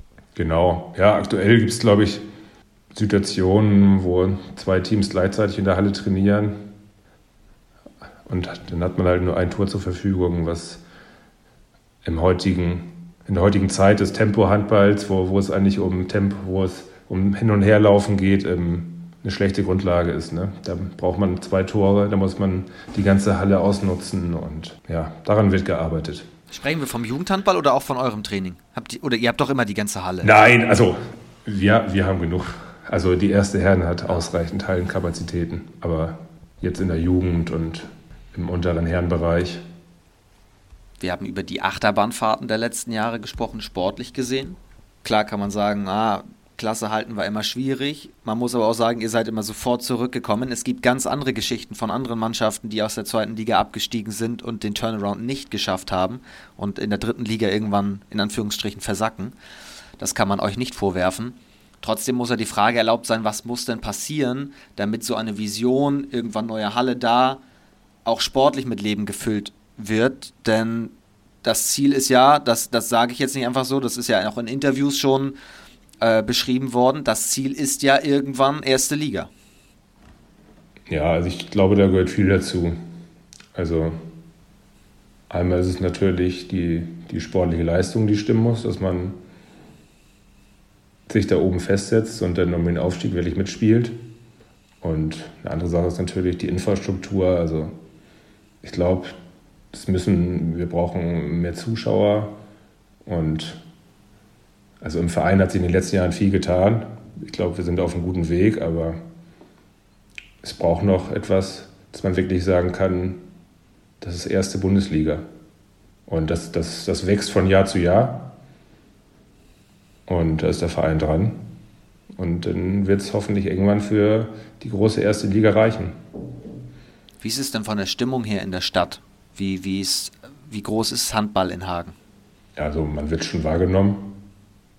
Man hat natürlich, weiß ich nicht, den Partner, die, die Konkurrenz, die Basketballer. Ähm, aber wir sind mittlerweile sportlich auf, auf einer Ebene angekommen. Die haben natürlich eine Erstliga-Historie, die wir jetzt noch nicht vorzuweisen haben. Aber ja, aktuell sehe ich uns da absolut auf Augenhöhe und wir wollen uns natürlich weiterentwickeln, dass in, in Hagen dann jeder weiß, die Handballer sind da oder das sind die Handballer. Egal wann es vielleicht soweit sein könnte, das ist ja alles noch Zukunftsmusik, muss ich noch die Frage von Simon Schmidt, äh Simon Schmidt sage ich schon, von, von Simon Baumgarten weiterreichen. Was passiert denn in absehbarer Zukunft mit Tobi Mahnke? Ja, also wir sind jetzt in Gesprächen, wie wir die Zeit überbrücken, bis die Halle steht. Und ja, ich hoffe, dass wir da in den nächsten zwei, drei Wochen weiter sind. Also du hast noch Bock, dass du sagst, ich bin auch noch fit, ich, es brennt noch. Ach so, ja. Ähm, das Feuer ist noch da, aber ich glaube nicht mehr in der ersten Reihe. Also. Das heißt, du wirst Teil des Trainerteams werden, bis dann irgendwann an der Halle steht. Ähm, ich möchte das auf jeden Fall weiter mit begleiten. Und die Jungs besser machen, ja. Okay, letzte Frage dazu. Was ist denn, wie lange dauert denn so ein Hallenbau? Und wie lange, also gibt es gibt's ein, also du kannst ja jetzt nicht sagen, übergangsweise und dann dauert es bis 2029. Das hoffe ich nicht, nein. Ähm, ja, ich kann jetzt kein genaues Datum sagen. Also es gibt halt noch keine Baugenehmigung in dem Sinne. Wenn, wenn das geklärt ist, dann kann es auch relativ schnell gehen. Zumal man ja, zumal die Arbeit ja auch nicht beginnt erst, wenn die Halle steht, sondern ja, klar. es muss natürlich auch alles vorbereitet werden. Dann noch abschließend ein paar Fragen allgemein, logischerweise zu deiner Karriere und ein paar Fragen, die auch hier im, im zweiten HBL-Update immer wieder kommen. Du bekommst ganz, ganz viel Geld und darfst Handballmanager spielen. Mit welchem Spieler hättest du gerne mal zusammengespielt? Ja. Egal, ob von vor 20 Jahren oder aktuell, von welchem Verein auch immer. Ja, aktuell vielleicht nicht mehr so, aber zu meiner Jungkarrierezeit war natürlich das absolute Nonplusultra der Nikola Karabatic. Ne? Also, das war der Titelgarant hinten wie vorne und ich glaube, der, der beste Handballer der letzten Jahre. Der auch immer noch weitermacht. Genau, der macht auch noch weiter, ja. Hat, hat, er schon, hat er schon gespielt, als du beim HSV angefangen hast? Bestimmt, ne? Ja, ich stand einmal äh, auf Mallorca neben ihm am Tresen. Und dann dachte ich, da, da, dachte ich nur, was hast du zu essen bekommen? Also, also er ist ja genauso alt wie ich. Und der war ja halt mit 20 schon eine unfassbare Maschine. Und ja, schon beeindruckend. Ich schaue gerade, 2001 hat er bei Montpellier ähm, den Sprung in die erste geschafft. Ja, ich glaube schon mit 17 Jahren oder so. Das ist unglaublich, ja. Und dann steht er neben dir am Tresen und dann? Habt ihr geredet? Ja, kurzes Unterhalten, ja. Aber ich weiß, ich weiß gar nicht mehr, was er gesagt hat. ich glaube, arbeiten. Viel Arbeit ist es. Hast du ihn gefragt tatsächlich? Ja, ja, doch. Ich habe ihn darauf angesprochen, weil ich war damals eher so ein Hering. Und naja, bis heute habe ich das nicht erreicht, den Körper zu bekommen. Aber ist ja unfassbar. Also, du triffst da alle, oder? Ja, also schon so. Wenn, wenn man die Saison hinter sich gebracht hat, dann belohnen sich die meisten Handballer für ein, zwei Tage auf Mallorca. Das ist so. Ja. Völlig zu Recht. Völlig zu Recht. Karabatic wäre Teil deines, deines Dreamteams. Hattest du zu deiner Zeit beim TV Fischbeck ein, ein Torwart-Vorbild? Nee, im Verein jetzt direkt nicht. Also, oder meinst du jetzt ein großes Vorbild? Ja. Also generell. So. Also du warst in der Oberliga und hattest noch keinen Kontakt ähm, zum Profihandball. Ja, Peter Genzel fand ich früher immer gut. Also da auch so die ähnliche Statur von mir hat. Also als Jugendlicher war natürlich Henning Fritz auch überragend. Als Deutschland immer kurz davor war, die Titel zu gewinnen und dann irgendwann die Europameisterschaft gewonnen hat. Ähm, aber ist natürlich ein völlig anderer Spielertyp oder jetzt als ich und fand ich damals immer so. Damals waren die Schweden ja immer die Gegner der Deutschen und da fand ich eigentlich Peter Genzel sehr beeindruckend. Dein persönlich bestes Spiel aller Zeiten, wo du rausgegangen bist und gesagt uh. hast, boah, das hat richtig Spaß gemacht? Vielleicht war es das Pokalspiel gegen Lemgo, ich weiß es nicht. das könnte sein. Auf dem Niveau gegen den Gegner wahrscheinlich schon, ja. Es gab mal ein Foto, fällt mir gerade noch ein, weil wir auch vorhin über Ariel Panzer gesprochen haben. Ich springe heute ein bisschen, aber wir haben, so, wir haben so viele Themen einfach. Es gibt ein Foto, ich glaube, das war auch aus den Lübecker Nachrichten. Da stehst du am Tor mit einem Hammer in der Hand und einer Platte und Ariel Panzer steht auch noch daneben. Und ihr wollt, glaube ich, verbildlichen, wie das Tor zugenagelt wird, oder? Genau, ich glaube, das war damals vor einem Viertelfinal-Pokalspiel dann. Und ja, das war so der Aufmacher der Lübecker Nachrichten so, wenn wir wenn wir ins Final Four einziehen wollen, dann müssen wir die Bude zunageln. Stark. Das hat leider nicht ganz geklappt, aber. Was würde Tobias Mahntke am Handball verändern? Damit sind wir bei unserer Rubrik Zukunft des Handballs. Gibt es etwas auf der Platte, im Spiel selbst, bei den Regeln, neben der Platte, rund um den Handballsport, oh. was dem Handball gut tun würde, um noch besser zu werden, noch attraktiver zu werden? Ähm, ich glaube, ich würde gar nicht so viel verändern. Es gibt zwar immer wieder so Überlegungen, ob man gar keinen Anwurf mehr macht, aber dann, dann wäre das ja nur noch ein Gerenne. Und ich finde, man sollte schon so ein bisschen bei den Wurzeln bleiben. Also so wie er ist, ist er gut, der Handball. Welche Torhüter der zweiten HBL magst du sehr, sehr gerne? Wem schaust du sehr gerne zu? Wen ich gerne zuschaue. Hm. Ja, Burmi kennt man so über Jahre. Ne? Den, der hat auch, glaube ich, auch immer Top-Niveau gebracht. Und der ist, glaube ich, sehr beständig über die letzten Jahre.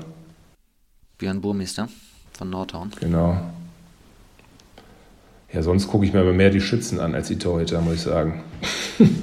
Wer wird denn Torschützenkönig? Torschützenkönig. Ich glaube, aktuell wird das hier unser Freund aus der Ukraine. Der ist auch relativ weit vorne, nicht? Turchenko. Turchenko, genau, ja. Ah, der spielt mega. Ja. Und MVP? MVP.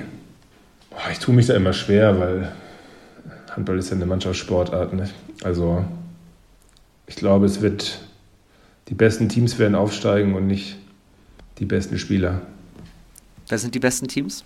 Wer steigt auf? Ja, Barling ist aktuell sehr souverän und ja, ich glaube, um den zweiten Tabellenplatz, da werden sich einige Teams streiten. Gibt es abschließend gefragt, es war jetzt, muss man ja wirklich sagen, ein Schnelldurchlauf durch all deine eine Laufbahn in anderthalb Stunden. Man kann, und da hatte ja auch der Flo recht oder der, der Matze Hinrichsen, das kann man alles gar nicht in so kurzer Zeit erzählen. Gibt es eine Geschichte, die die Handballwelt jetzt noch hören muss, weil wir sie noch nicht genannt haben, die aber so erzählenswert ist, dass wir sie auf jeden Fall in diesen Podcast packen müssen. So spontan fällt mir nichts ein. ich glaube, es wurde alles gesagt. Doch, achso, oh, habe ich was vergessen. Es wurde noch nicht alles gesagt. Ich glaube, dass du noch erzählen musst, dass du ein sehr, sehr großer James Bond-Fan bist. Stimmt, das war so eine Leidenschaft von Flo und mir damals, ja. Was ist der beste James Bond-Streifen? Ähm, ich freue mich immer auf den neuesten, also auf den nächsten. Also aktuell. Doch, der, aktuell, der aktuellste gefällt mir sehr gut und die Vorfreude ist natürlich da, wie es weitergeht. Wärst du lieber James Bond oder ein James Bond Bösewicht, wenn du mitspielen dürftest? Natürlich James Bond. Ja. Warum? Ja, auch ich finde schon, James Bond hat einen coolen Lifestyle. Ist immer aufregend. Hat auch mal viel Spaß. Mir hat es auch sehr viel Spaß gemacht. Heute in diesem norddeutschen Podcast, kann man viel sagen, in dem erst nachgedacht und dann gesprochen wurde. Ähm, letzte Frage. Wer muss aus deiner Sicht unbedingt mal ins zweite HBL-Update? Ins zweite HBL-Update. Hm. Das ist eine gute Frage. Spontan. Ach Gott. Das ist mir mal vorschreiben soll, dass ich mir irgendwas überlegen muss hier. also was ich ganz interessant finde, ähm, ich habe ein paar Jahre mit Jens Reiner zusammengespielt. Er ist natürlich kein aktueller Zweitligaspieler mehr, aber der hat ja viele Jahre auch Zweitliga gespielt. Der konnte immer sehr coole Geschichten erzählen und schöne Sachen. Das war immer sehr interessant. Jens Reinhardt, genau. Jens Reinhardt, ja, notiere ich. Links außen. Auch ein guter Mittelmann. Oder halb links. ein Allrounder. Konnte alles spielen, sagst du? Ja. Damit qualifiziert er sich auf jeden Fall für einen Podcast. Sehr gut. Ist auf der Liste. Ich wünsche dir viel Spaß und Erfolg für den Rest der Saison. Dankeschön. Nicht nur alles Gute für die sportlichen Ziele, sondern dass du und ihr gesund A bleibt logischerweise und für die anderen, dass sie gesund werden. Und sage dir ganz herzlichen Dank, dass du heute mein Gast warst. Ja, ich habe zu danken. War ein schönes Gespräch. Alles Gute dir und euch. Vielen Dank wie immer fürs Zuhören. Nächste Woche gibt es die nächste Folge, nächsten Donnerstag. Das war's mit dem zweiten HBL-Update für diese Woche. Alles Gute, euch ein schönes Wochenende. Liebe Grüße und tschüss.